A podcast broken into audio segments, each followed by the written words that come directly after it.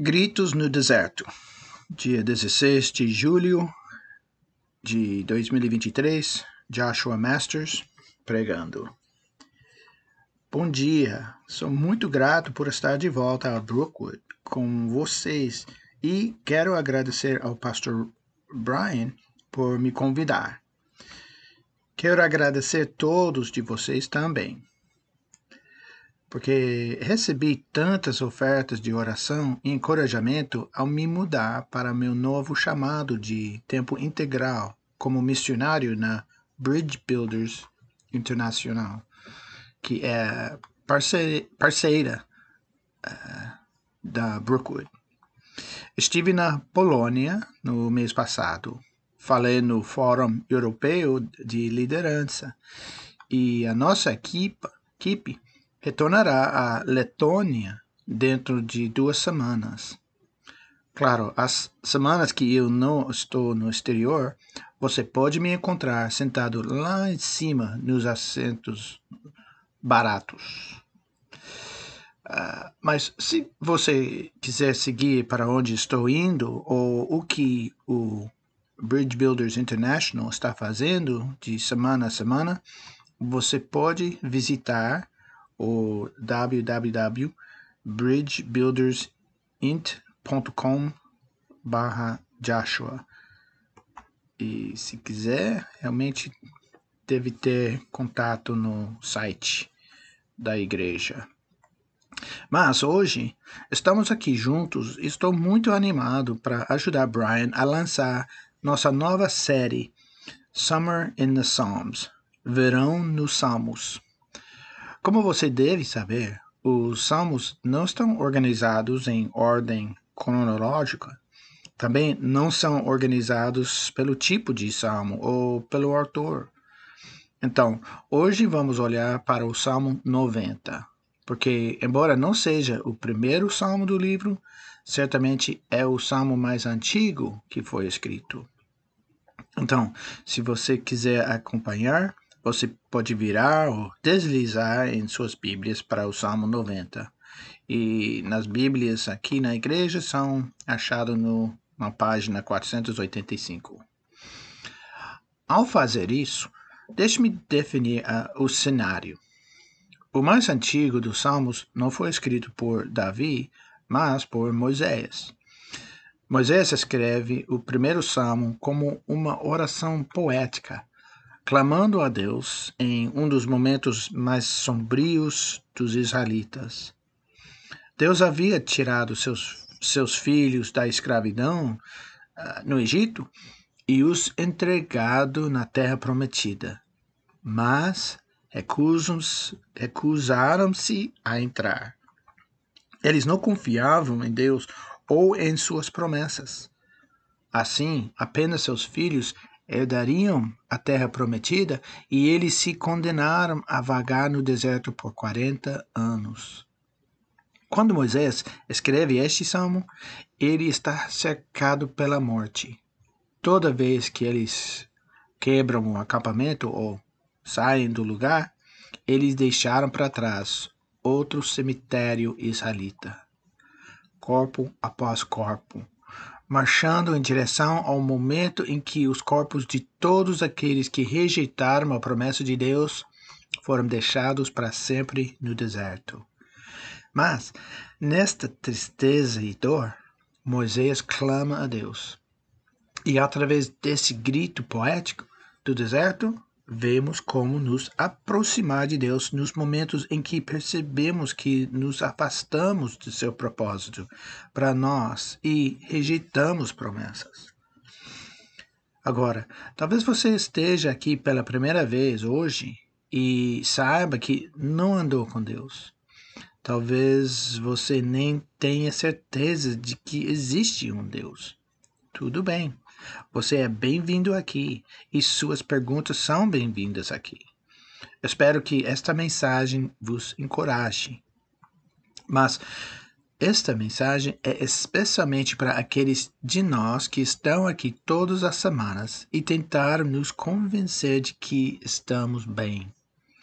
Chegamos à igreja e talvez doemos ou nos voluntariemos mas Deus ainda se sente distante.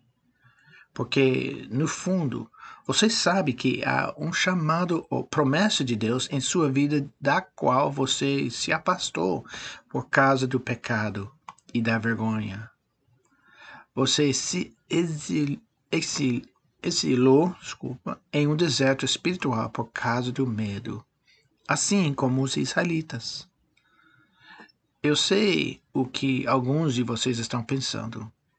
Quem convidou essa cara de volta? Mas acho que alguns de nós estão se segurando à beira de um penhasco. Acho que alguns de nós temos uma alma ferida que está desesperada para se reconectar com Deus, mas não sabemos como. Acho que foi assim que muitos dos israelitas se sentiram. A primeira linha de nosso texto diz o seguinte: uma oração de Moisés, o homem de Deus. Salmos 90. Isso faz parte do texto hebraico, não foi adicionado por Tyndale, que é o produtor de Bíblias, manufaturador de, de Bíblias, impressora, desculpa. Então, isso não é apenas um, um poema, mas Moisés está clamando a Deus em uma oração de desespero e arrependimento. E a primeira coisa que ele faz é reconhecer a autoridade de Deus. Então, a letra E no nosso esboço, ao vagar pelo deserto, devemos reconhecer a soberania de Deus.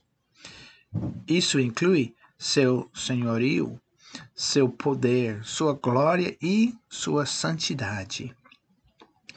Vemos no versículo 1 que diz: Senhor, através de todas as gerações, tu foste a nossa casa. Outras traduções dizem que você foi nossa morada, ou mesmo refúgio. A palavra hebraica é maon, e o sentido da palavra não é apenas uma casa, mas um lugar onde você vive em segurança, um abrigo contra o perigo. Assim, mesmo cercado pela dureza do deserto e pelo julgamento de Deus, Moisés reconhece que o Senhor é o único que protege Israel. Mas, mais do que isso, Deus é o seu único lar verdadeiro. E, e acho que Moisés está com saudade de casa. Há uma razão pela qual nós sentimos tão perturbados quando estamos nos afastados de Deus. Estamos com saudade de casa. Continuando no versículo 2, leiam, lemos: Antes que as montanhas nascessem, antes de dar a luz à terra e o mundo, do começo ao fim, tu és Deus. Você vê o poder e a autoridade de Deus? É tão fácil para nos dizer: ó, oh, é claro que Deus é todo-poderoso. Claro, ele está no comando. Mas ouça com atenção. Se você puder dizer essas palavras sem um pingo de temor em seu espírito, pelo poder e santidade de Deus, você realmente não acredita ou entende. Quando Deus é sua morada, ele não é uma cabana para a qual você volta depois de um dia brincando na floresta. Ele é uma flore é, fortaleza. E essa fortaleza está cercada por todos os demônios de fogo e lobo esperando para devorá-lo quando você sair. Mas Moisés disse: do começo ao fim, tu és Deus.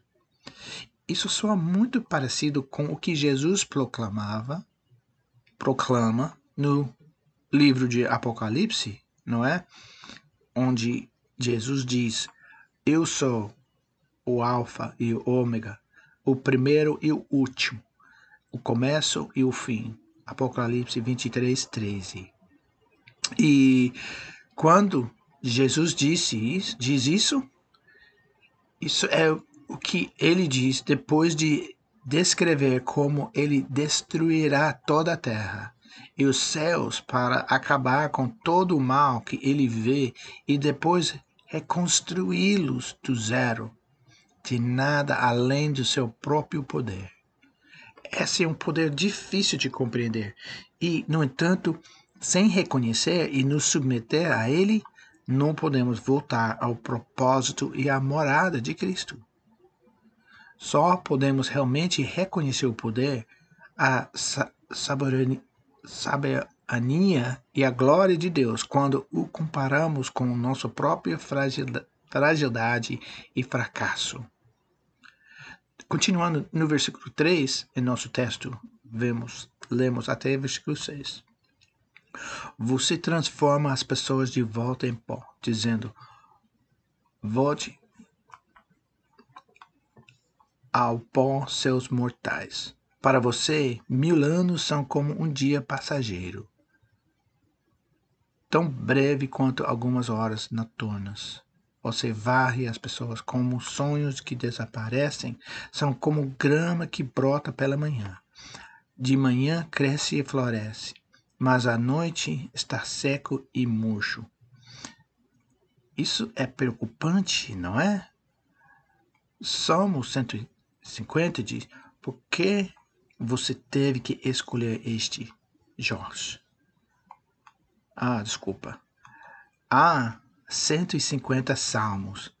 Por que você teve que escolher este, Salmo 90, Josh? Porque as verdades mais difíceis da Bíblia são o que levam à maior liberdade em Cristo. Esta passagem diz que toda a sua vida é pó. Sua existência é menos do que um piscar de olhos na eternidade do poder de Deus. E até que você compreenda essa verdade, você nunca entenderá verdadeiramente o quão precioso é que ele o receba na segurança de seus braços até que você fique cara a cara com o fato de que sua vida deve ser um lampejo inconsequente na eternidade de Deus. Você nunca apreciará a graça do seu amor para cada detalhe de sua vida. Ele usa esse poder universal e eterno para persegui-lo com amor. Ele se preocupa com cada momento que você vive. E quando virmos isso, nossa resposta será o arrependimento. Assim, quando começarmos a ver a sabedoria e a glória de Deus, seremos compelidos a nos arrepender com humildade. Ao vagar pelo deserto, devemos arrepender-se com humildade. Compreender nosso estado de quebrantamento em comparação com a santidade de Deus sempre levará ao arrependimento. Quando Jó se opôs a Deus, dizendo a Deus que ele não merecia todo esse sofrimento, o Senhor responde com uma explicação incrivelmente poderosa de exatamente quem ele é e quem é Jó. Está em Jó 41. Mas aqui, Jó 42, 1, 3 e versículos 5 a 6, nós lemos. Então Jó respondeu ao Senhor. Você perguntou: Quem é esse que questiona a minha sabedoria com tanta ignorância? Sou eu, e eu estava falando sobre coisas que eu não sabia nada, coisas maravilhosas demais para mim e só tinha ouvido falar de ti antes, mas agora eu te vi com meus próprios olhos.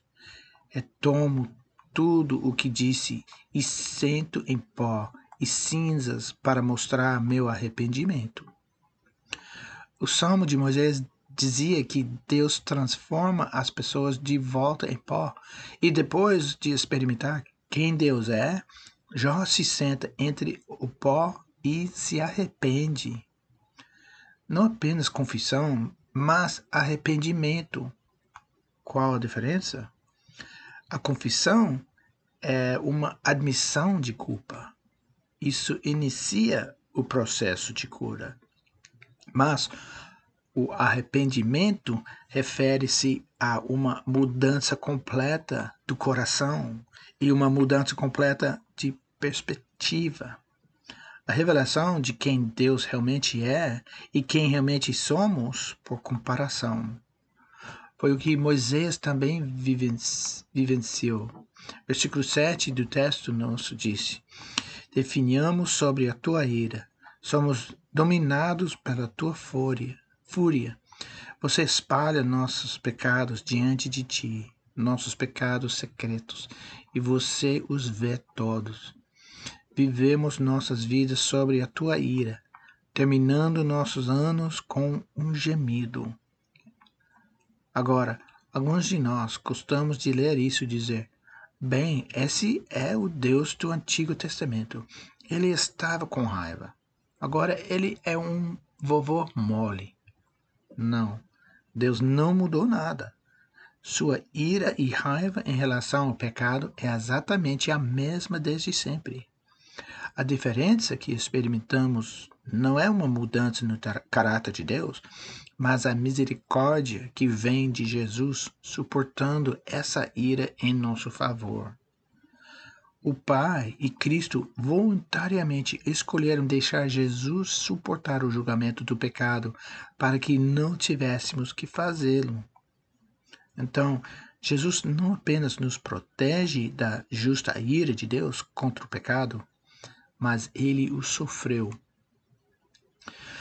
Será que nos acostumamos tanto a ouvir essa verdade que nos tornamos complacentes em respondê-la com humildade e arrependimento?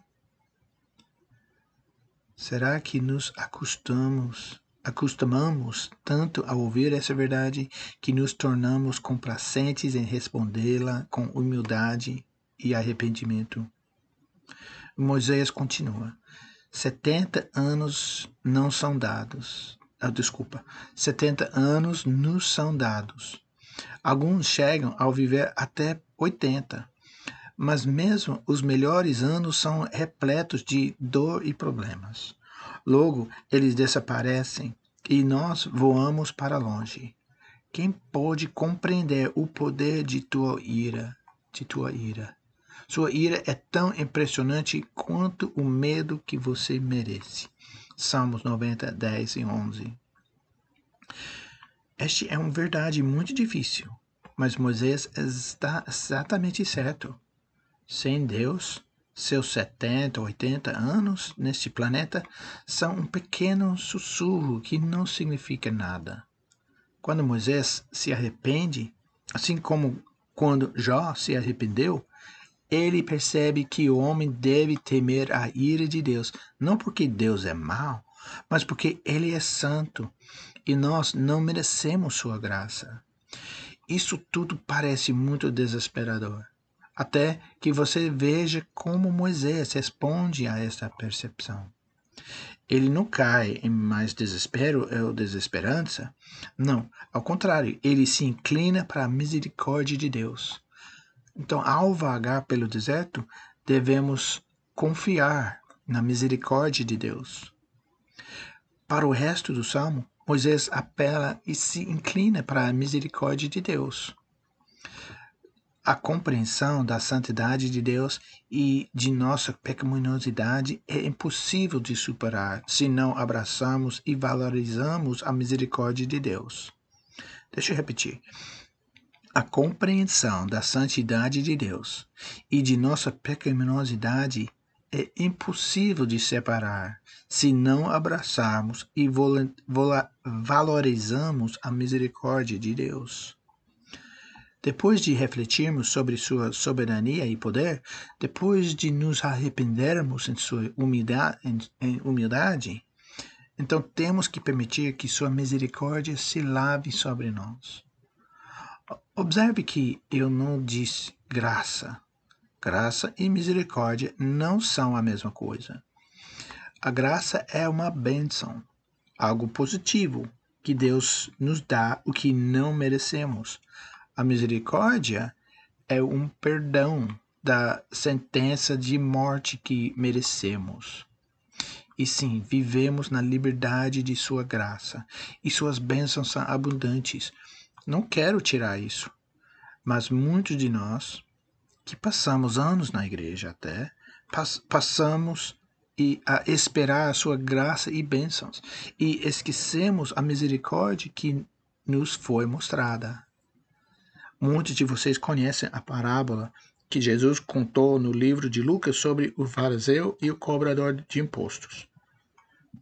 O fariseu agradeceu a Deus pela graça que o impediu de ser como o o que impediu de ser como o mau cobrador de impostos. Mas Jesus disse que era o cobrador de impostos que era justificado porque sabia que não merecia a graça de Deus. Diz eh, Jesus, ele não ousou nem levantar os olhos para o céu enquanto orava. Em vez disso, bateu no peito de tristeza, dizendo: Ó oh Deus, seja misericordioso comigo, porque eu sou pecador. Lucas 18, 13. Viu a diferença?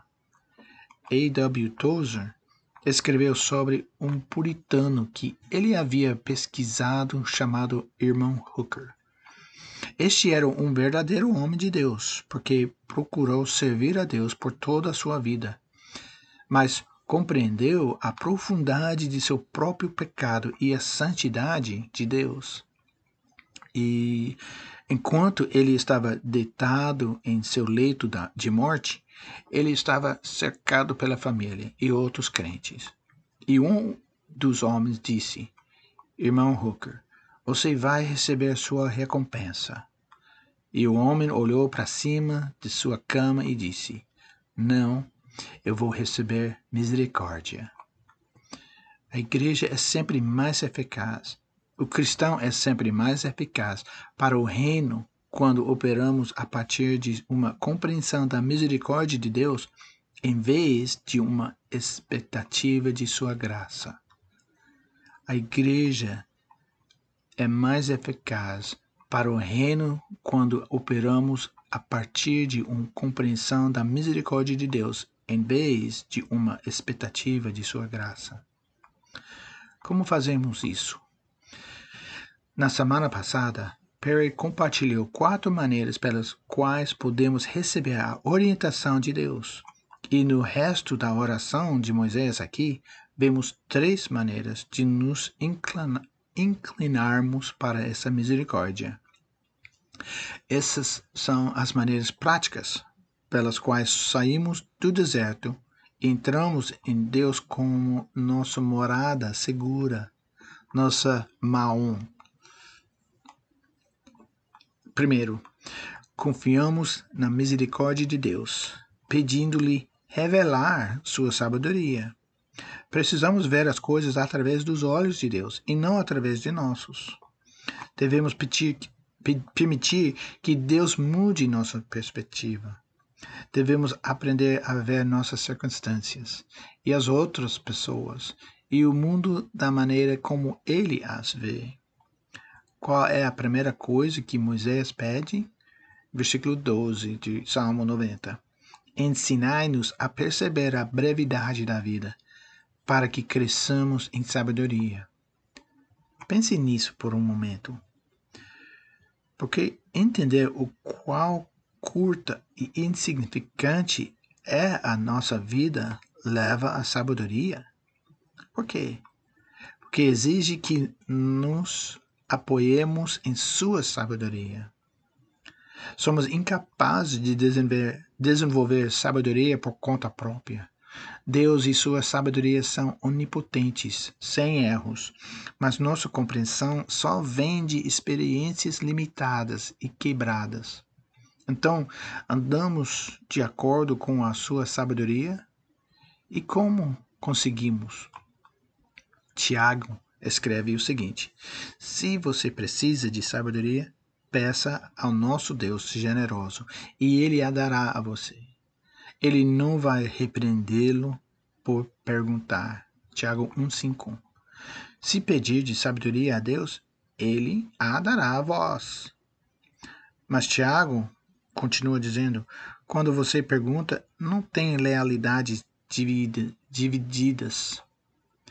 Na maioria das vezes pedimos sabedoria de Deus e não ouvimos claramente uma resposta. É porque estamos apenas ouvindo a resposta que queremos ouvir. Perceber a brevidade da vida para que possamos crescer em sabedoria, ou mais literalmente, ter um coração de sabedoria, significa apoiar-nos no entendimento de Deus, em vez de no, do nosso. A maioria, de, a maioria de nós sabemos isso de Provérbios 3, 5 e 6, certo? Confiai no Senhor de todo o vosso coração, não dependais do vosso próprio entendimento. Buscai sua vontade em tudo o que fizerdes, e ele vos mostrará qual caminho seguir. Mas qual é o próximo versículo?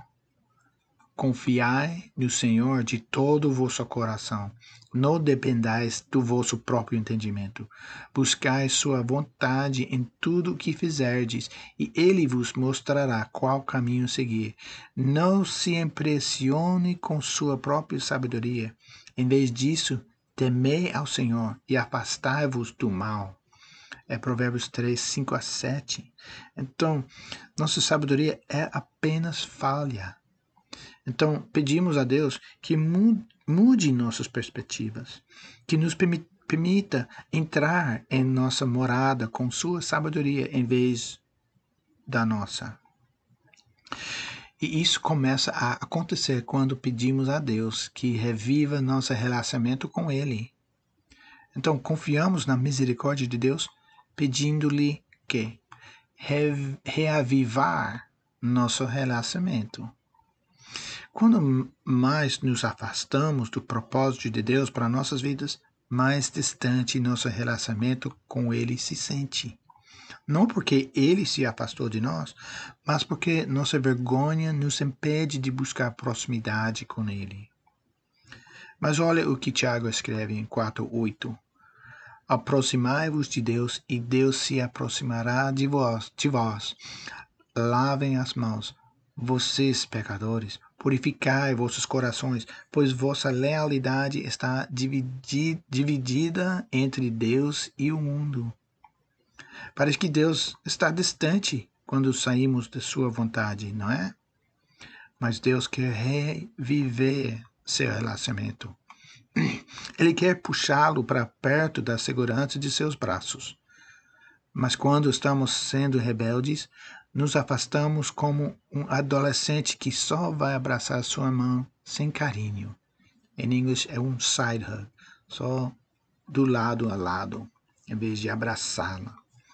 Então, clamamos a Deus por avivamento em nossos próprios corações, para que possamos ver Sua obra em nossas vidas. Isto é o que Moisés orou em Salmo 90, 13 a 15. Ó oh, Senhor, volte-te a nós. Quanto tempo você vai demorar? Tende piedade dos teus servos. Satisfaça-nos todas as manhãs com o teu amor infalível, para que possamos cantar de alegria até o fim de nossas vidas.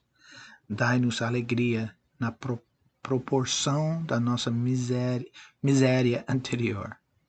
Substitua os anos maus pelos bons. Moisés reconhece que sua falta de alegria e sua desesperança não se baseavam em suas circunstâncias, mas em sua distância de Deus. Adoro, adoro aquela frase. Substitua os anos maus pelos bons. Quando eu estava fugindo do propósito de Deus em minha vida, eu resisti a todo impulso de orar. Eu resisti a tudo o que me colocaria no caminho de Deus, porque eu tinha vergonha. Mas quando parei de correr e voltei para minha verdadeira morada, Deus não só me levou de volta, mas restaurou todo o tempo que eu havia perdido.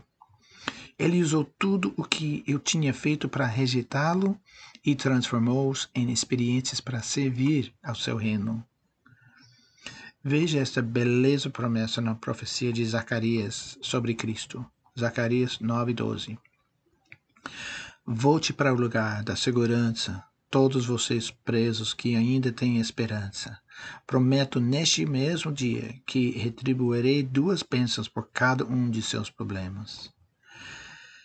E ao persegui-lo em um relacionamento verdadeiro, permitindo que ele restaure as partes quebradas de nossas vidas com seu amor infalível, ele não apenas nos aproxima, mas ele renova o significado e o propósito de nossas vidas.